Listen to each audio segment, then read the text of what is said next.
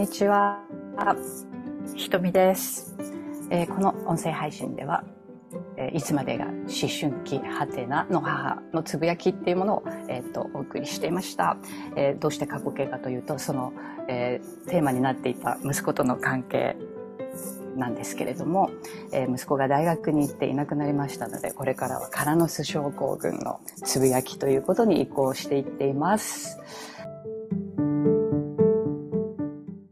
教育ジャーナリストっていう、えー肩書きをお持ちの中曽根陽子さんをお招きしています。では陽子さん、よ、よかったら軽く自己紹介でもお願いします。はい。とみさん、今日はありがとうございます。えーはい。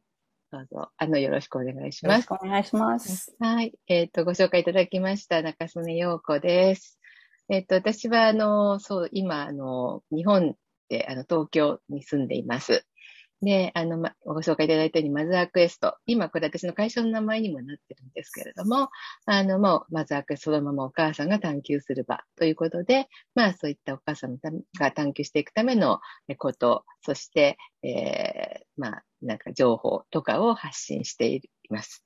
で、あの、仕事としてはですね、あの、もちろんそれも仕事なんですけれども、あの、肩書き、その教育ジャーナリストという肩書きでは、あの、結構、まあ、長くですね、学校現場の取材とか、まあ、あといろいろその、えー教育の専門家の方とか、あの、割とそういう教育についてあの発信してらっしゃる方々とかのインタビューとか、そういうのをしたり、そういうことをして、あの、記事にまとめていく。そして、自分の、あの、著書も、あの、いく何冊か書いたりして、まあ、そういった、あの、書くという仕事を、あのずっとしてきました。今日は、あの、よろしくお願いします。よろしくお願いします。ね、どうして私と、えー、陽子さんがつながっているかというと、ね、ニューヨークライフバランス研究所っていう、えーところがありまして、あの、松村ありさんという方がやられてるんですけど、ポジティブ心理学やウェルビーイングの知識を、こうね、あの、お仕事や子育てや、えー対人関係に役立てていくっていう学びの場でご一緒させていただいているというご縁です。はい。はい でね、なんか、ようこさんね、本を、本も出されたりとか、はい。されていて、はい。えっと、最新の本の題名は、はい。成功する子はやりたいことを見つけている。子供の探求力の育て方という本になっています。でうん青春出版社さんというところから、え6月のえー17日に発売になりました。うん、うん。なんか、あの、日本に帰ったらぜひ買買わせていただいて読ませていただきたいと思います。ぜひぜひ、はい。うんね、その、やりたいことを見つけるっていう、うんねその、なんていうんですか、ある、ある意味、ジャーニーっていうかね、旅みたいなものですよね、うん子供は、ね。そうですね、本当にね。まあ、ね大人だってね、自分のやりたいことを見つけて生きていくって、本当おっしゃる通り旅ですよね。ね本当ですよね。うん。うん。なんかね、だから、割と思春期の時っていろんなことが起こるじゃないですか。自分のことをはいはい見つけていくっていう段階において。うん。まあそういう意味ではうちでも結構その頃が大変だったかなっていうのもうんあるんですよ。ね。で、ええよ、うん、ようこさんはそういうね、子育て、あの、お子さんの、なんていうの、そういうやりたいことを見つけるって、探求番長とかっていう、そうそうそう、新しい最近ね。ネーミングをいただいたというお話もそうなんですよ。伺いましたが、はい、ねクラブハウスでね。ね、そう。うん、そういう、そういう、ようこさんのちょっと、えー、また違った面というか、はい。ねそういう、お仕事お仕事したお話ではなく、ね、今日は、うんうん、なんか、ようこさんの子育ての、そうそう、マの、としての話ね。うん母としての話ですね。うん、思春期のね、お子さんが思春期の時、はいはい。どうだったかっていうお話をちょっと伺いたいなと思っているんですけど、うんはい。はい。わかりました。そうですね。はい。えっと、私は、あの、子供二人いるんですけれども、あの、二人とも女の子です、私は。うんで、もうね、あの、二人とももう30と35になったか。今度なるんだ。なので、もう随分大きいし、うんもう子育ても終わっちゃったし、あの、もう孫もいる おばあちゃんになってるんですが、あの、まあ、うんもうでもつい最近のことのように、やっぱりその頃のことっていうのはやっぱ覚えていて、まあ、あの、私にとって今この道に進んだきっかけにもなったんですよね。うんあの、本を作ったりとか企画、編集するって仕事はその前から、あの、ずっと、あの、子供がそうですね、小上の子が小学校入る頃からあるきっかけがあって、始めて、そして会社を作ってって言ってやってきてはいたんですけれども、特にこの教育とか子育てっていう方に、あの、シフトしていったきっかけが、まあ本当にまさに長女との思春期の、あの、いろんな、あの、関わり、葛藤の結果ですね。うん。うん。だったっていうことがあります。はい。うん。そっかそっか。ね、皆さんこう思春期になると本当いろんなことがあったりしますがね。そうですね。それまでのまた子育てのその悩みとまた違う悩みになりますよね、思春期って。なんか急に変わっちゃうみたいな、子供がね。うん。まあ、あの、うちの場合は、あの、えっ、ー、と、ちょうどあの、それが、こう、葛藤が生まれたのっていうのが、あの、6年生、中学、あの、えっと、12歳の時だったんですね。で、あの、うんまあ、うちの女の子だったんで早かったっていうのもあるかもしれないけれども、あの、一つのきっかけはやっぱり、あの、その頃ね、あの中学受験を、あの、まあ、するってことになっていて、はいはいはい。はい、あの、塾に通ってたんですよ。うん。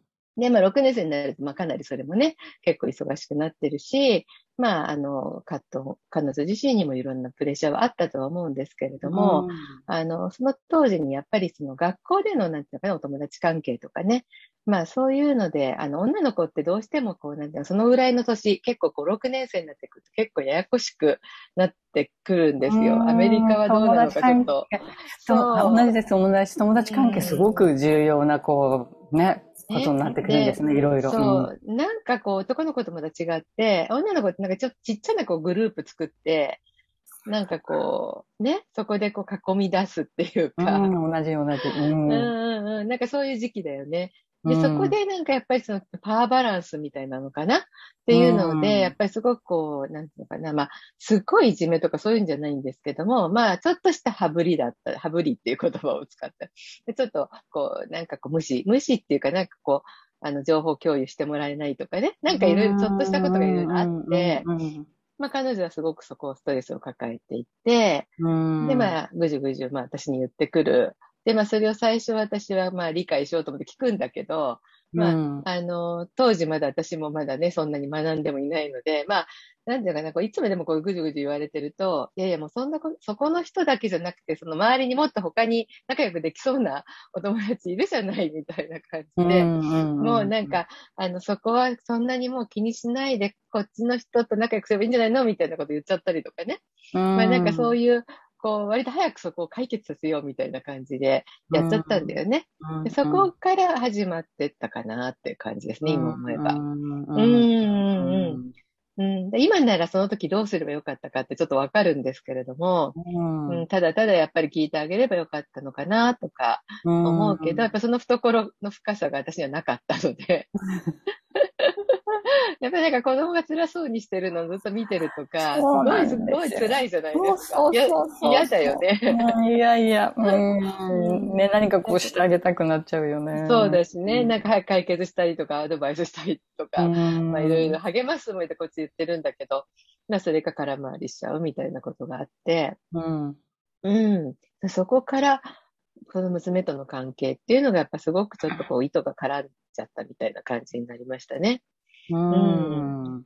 だからそのなんか受験になる、ちょうど2学期だったので、6年生の2学期一番その、それがこうピークっていうか、なので、あの、すごく葛藤があって、まあ、一生懸命その時考えればやったんだけど、やっぱその、そのいろんな学校のストレス、でも学校はいや、あの、行かないとか、休むとは一言も言わなくて言ってるんだけど、うん、やっぱり帰ってくるとそういうなんかストレスが、家に出ると、帰ると、まあ、甘える相手はこっちしかいないから私だったり、まあ、下の妹だったり、なんかちょっかい出したりとかなんとかってなって、今度それ私が怒るみたいになってっていうとこから、だんだんこうひどくなっていったみたいな、そんなことがあって、まあ、そこからまあ中学、まあ受験があって中学入って、そうね、やっぱり中2、中2、中3ぐらいまでなんとなくギクシャクした感じとかあって、うん、うん。ただそれがきっかけでこの状況を何とかしたいと思ったので、まあいろんな外に、あの、いろいろこう助けを求めたというか、まあ本を読んだり、うん、まああの、出会った先生に相談したりとか、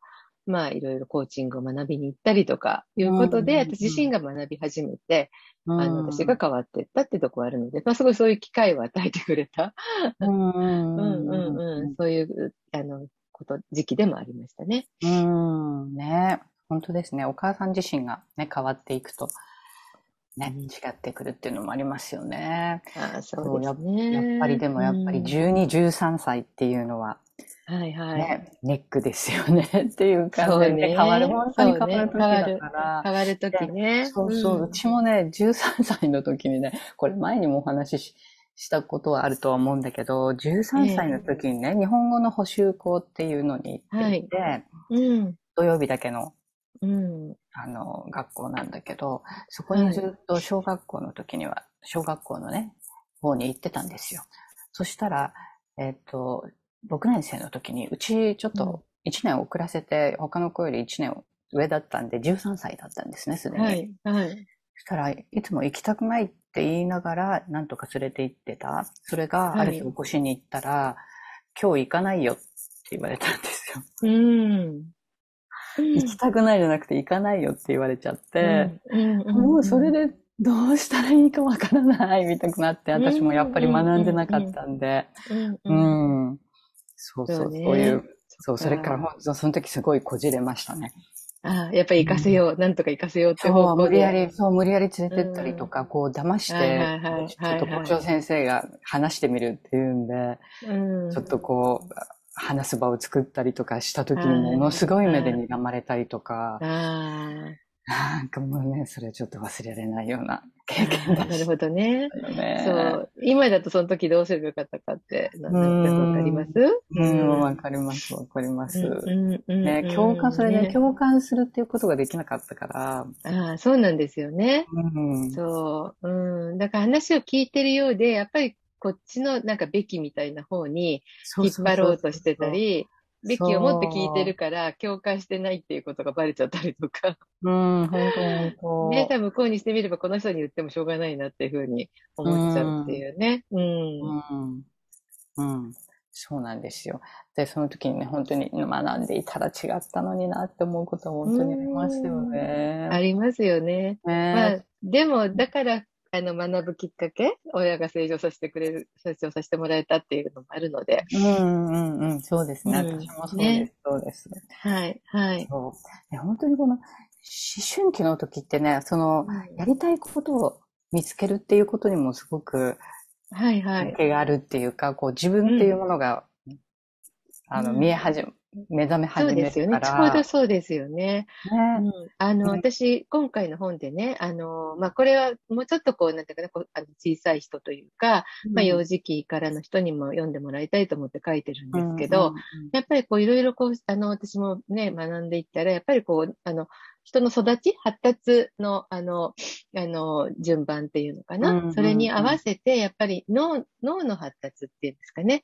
あの、子育ては脳育てですって言ってらっしゃるあの先生がいらして、で、その方に学んで、うん。うん、で、やっぱりそのの人間だから、その脳の発達の順番っていうのは必ず決まっていて、で結局、その12歳ぐらいになってきて、ようやくその神経っていうのかな、うん、前頭葉のところのいろんなこう、こう、あの、ところの神経伝達のところのシナプスがこう、つながり始めていくっていうか、うんうん、なんかすごく状況がこう見えてきたりとか、客観視できたり自分のことが、うん、あとそのいろいろこうまた、あの、逆にだから人とこう自分をこう比べたりとかいろいろこうしながらそので、その神経をどんどん太くしていくって発達させていく時期だから、まあ今まで何かそんなにこう、何もこう、そんな感じなかったことがいろいろこう本人も見えてくる時期だから、そこが完成していくまでの間がやっぱりすごく葛藤していくんだろうなっていうのはすごく今よくわかるんですよね。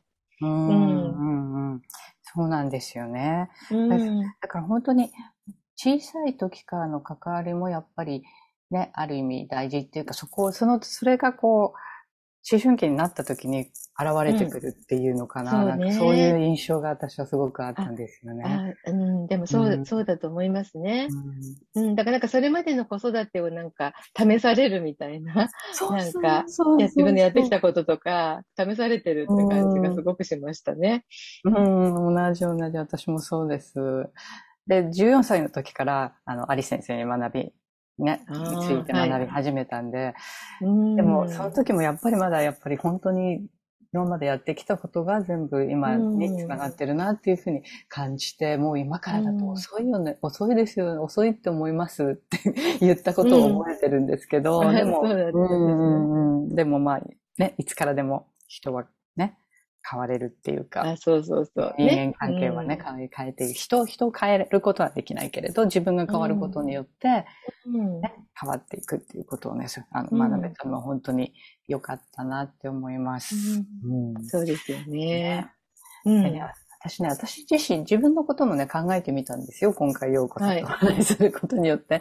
で、考はいえてみたら、ね、私は割と早くに、あの、やりたいことが見つかった人で、ああ、そうなんですね。その年齢を考えると、やっぱり13歳の時なんですよ。うんおお、それは早いですね。うん。うん。そうそう早いんだけど。うん。そうそう。あでの、それをずっと実現されたんですか？そうなんです。の。そうなんですよ。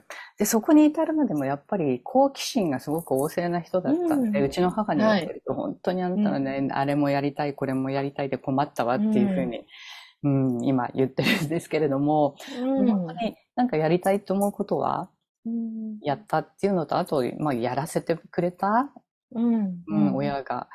私は本当にすごい頑固な性格なんですよ。あんまり見た目には見えないって言われるんおですけどそうで。すね。頑固で、こう、こうって、こうって決めたら、うんあの、人の言うこと聞かないんですよ。へえ、うん。なので、本当に親はこう、でそれをこうコントロールして押さえつけるっていうことをしないで、あ、うん、すごい。うん。そうそうそう、やらせてくれていたんですよね。ええ、ええ、えそして、で、まあ、10 12歳ぐらいまでもそういうふうにやってたんだけど、13歳の時に、本当に、あ、私はこれだっていうのを本当に見つけることができて、え、ええ、ええ。うんうんそうそうそう。それはすごい。で、ちゃんとそれを実現していかれたんですね、もうね。そうなんです。そうなんです。そうなんです。それって結構、だから、ラッキーっていうか、む珍しいパターンかもしれないですよね。うんうん、そうですよね。うんねえ、う。うんうそう何をやられてきたんですかあの、何私、私はあの、舞台に出るっていうことをうん。仕事としていたんですよ。日本にいたそう時はねだっ。たんですね。そうなんですよ。そうそういう話、ね、洋子さんとはしたことがないんえでー、あ本当ですね。すいません。存いじ上げすず。いません。とんでもないです。だからなんか素敵な雰囲気を持ってらっしゃる。えっと、そうなんですよ。で、歌ったり踊ったりっていうのが好きだったんで、あでそのきっかけだから、これだって思ったきっかけは宝塚をテレビで見たんですよ。あ田舎だったー、んで、なるほど。うん。そう実際にそういう舞台を見に行くことはあんまり機会がなかった？だけど、うんうんうんテレビで宝塚をやってたんで、それを見たときに、えはい。私のやりたいのはこれだって思ったんですよね。ああ、なるほうんど。なんとなくうんうん布石はあったんですけど、その前からそれっぽいことはやりたいっていうのは、ええええこう歌ったりとかそういうことは好きだったんで、だけど、ええ習い事としてはやってらっしゃらなかやったんですか？ってなかったんですよ。ああ、そうだったんですね。うんうんうん親には言ったことがなかった。昔、小さい、うん本当に小さい時にバレエとかやったことはあったんだけど、親が、えーそれはその点はちょっと遠かったんで、連れて行くのが大変だったからとかっていうことで、ね、途中までになってしまったけれども、うん、でもやっぱり好きだったんですよね、そういうことがね。うんそういうのがあって。うんうん。そうそう。で、そういうこともあり、うん息子にはね、はい。息子にはね、本当に自分の好きなことを見つけてほしいはいはい。ってずっと思ってたんですよ。で、そうやって育ててきて、だからやりたいって思うことはとりあえず全部うん、やらせて、うん。っていうことをやってきて、はい。で、本人も一応続けるって言って続けてはきたけれど、うん。13、14の時にうん。全部やめたんですよ、それを。そうだったんだ。そう全部。全部やめたの、本当に見事に。あそう。うん。で、私も一生懸命こう、親がこうね、連れて行ったりとかどうこうっていろいろあるじゃないですか。うんそれをこう、うん私も一生懸命やってきたから、すごいショックで、それが。え、それまでは楽しそうにやってたわけですよね。なうんんか、とりあえず。楽しそう。だけど、やっぱり、自分から行動を起こそうとはしないんですよね。練習するとか。はいはいはい。うんうんなるほど。なんか、それはじゃあきっかけをお母さんが与えたこれやってみない？あれやってみないってそうそうことですか？そうそう。なるほどね。うんだからそれ一応やる。そうそうそう。やって楽しいのは楽しい。はいはい。やってみれば楽しい。はいうんそうそう。で、行ったら楽しくできるからやってたけど、うん。実はそれほど好きではなかった。なかったっていうことね。そうで、それをだから13、14の時に自分はい。で分かって気がついたんでしょうね、多分ね。ね。で、だいや、多分葛藤してたんでしょうね。息子さんもね。うん。そうそうそう。いやーある、あるあるですね、でもそれって。うん、そうなんですよ。ねもね、その代わりにね、うんすごい自分でこれをやるって決めてうん。始めたことがあってう、ん。うん、そしたら、それはもうものすごかったんですよね。あーその後ですか？その後。うん。うん。うん、で、何を始めたかっていうと、囲碁なんだけど、ああ。アメリカではマイナーなね、あれで、あの、ね、13、14で始めるっていうのは日本から言うと遅いんだけど、だけど本当に今オンラインではい。勉強できるんですね、よ、ね。学べますもんね。そうそう。だからもうあ自分でたまたま出会全部ったんだ。そうそうそう、うん自分で全部調べて、うーん。ものすごく集中してそれをやり始めて、はい。うん。で、それまでね、ゲームとかもやってたの。はい、はい。オンあの、オンラインとかうんのテレビでやるとかとかね、うんすごいやってたんですよ。だけどええ、それもやめたんですよ。ああ、やらなくなって。10ヶ月だけだったんだけど、まるっきりやめて、もう囲碁の勉強ばっかりし始めたの。はい。私それ見てて、あ、自分で決める、決めてね、やるって決めてやるとこんなにすごいんだっすごく、うん、その時はびっくりしました。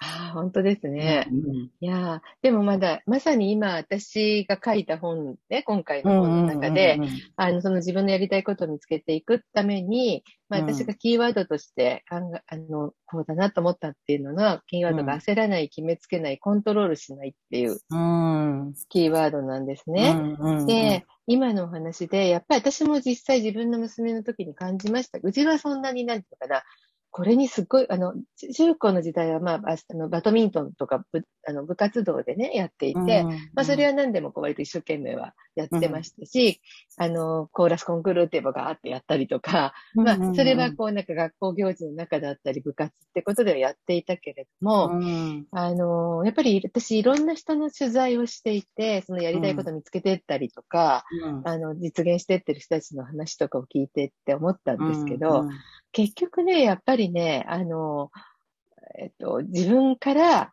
これをやりたいんだっていう気持ちからやっぱり行くっていうのが大事だっていうことなんですよ。うんううんん。で、それが、あの、本当に何のきっかけ出てくるかわからないんですよね。何でその持っていくのかわからない。で人によっては多分、あの、例えばそのね、あの、ひとみさんみたいにこれだと思ってもその道まっしぐだって言って、それが多分自分にも合っていて、本当にそれをこう職業にまでしていくみたいな、実現していくっていう道の生き方もあるだろうし、ああるいはもしかしたら、あの、息子さんは囲碁師になるわけじゃないですよね。じゃないです、じゃないです。よね。だからでもある時、囲碁にこうハマってっていうところが、でも何かそこにハマってやってたことっていうのは多分、その経験とか何かが次の時に何か生きてくるんだと思うんですよね。うん、そうですでそれを、よね。あの、キャリアの考え方で、プランドハプンスタンスっていうのがあって、、うんうんで、あの、要は、いろんなことがこう偶然のようにこう、繋がっていって、キャリアをあの、形成するっていうじゃないですか。うんう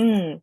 でも、なんか、その中でも、その言われてやったことじゃなくって、うん。多分、子供って、私自分でもそう思うんですけど、親が思う以上に、あの、やっぱりなんか親の期待に応えたいとか、お母さんが喜んでるからやるとか、やっぱりまだちっちゃい時は特にそうだと思うんですよ。やっぱりそこで、あの、モチベーションになったりとか、じゃあ、まだ本人の意思もそんなわないし、で、世界も狭いから、あの、で、意思がはっきりしてる子はもうやらないことやらないって言うかもしれないけど、大抵は結構お母さんが喜んでくれるとか、なんでこうやっているみたいなことってすごくあると思うんですけれども、うん。でもやっぱりそのやらされてることじゃなくて自分がちょっと好きとかちょっとやりたいと思ったことだと、やっぱりその、あの、回り方が違うっていうのかな、なんか。うん。でやっぱりそこで、あの、いろいろ、あの、アリ先生のもそうだけど、やっぱり自己決定ですよね。自己決定が一番その幸福度に関係するっていうのもあったじゃないですか。うん、本当に、あの、そうだなっていうふうに感じますよね。うんねで、でも親はほら、そこがすぐは見えないから。そう そう。ね。まあ、だから、こう、ちょっとショックだったりもするけど、でもまあ、ネタ出ししてるとぐらいに思えば、まあ、うんまあ、じゃあこれはそうでもなかったんだ、ぐらいな感じで受け止めればね、ね。ういいのかんもしれないですけどね。ねえ。なんか本当、これを聞いてくださっている皆さん、よ、ぜひ、ようこさんの成功する子はやりたいことを見つけているっていうね、この本、読んでいただきたいですよね。ああありがとうございます。そう、だから、うちの子はそんなにまっしぐらに見つけていかなかったけど、うん。うんあの、でもなんか、紆余曲折しながらやっても35になってきて、あの、自分のこれだっていう感じのことを仕事の中で見つけてたり、あとこう、あの、まあ、あの、自分で、なんか、あの、結婚して子供産んでから大学行ったりとか、なんかやってるからね。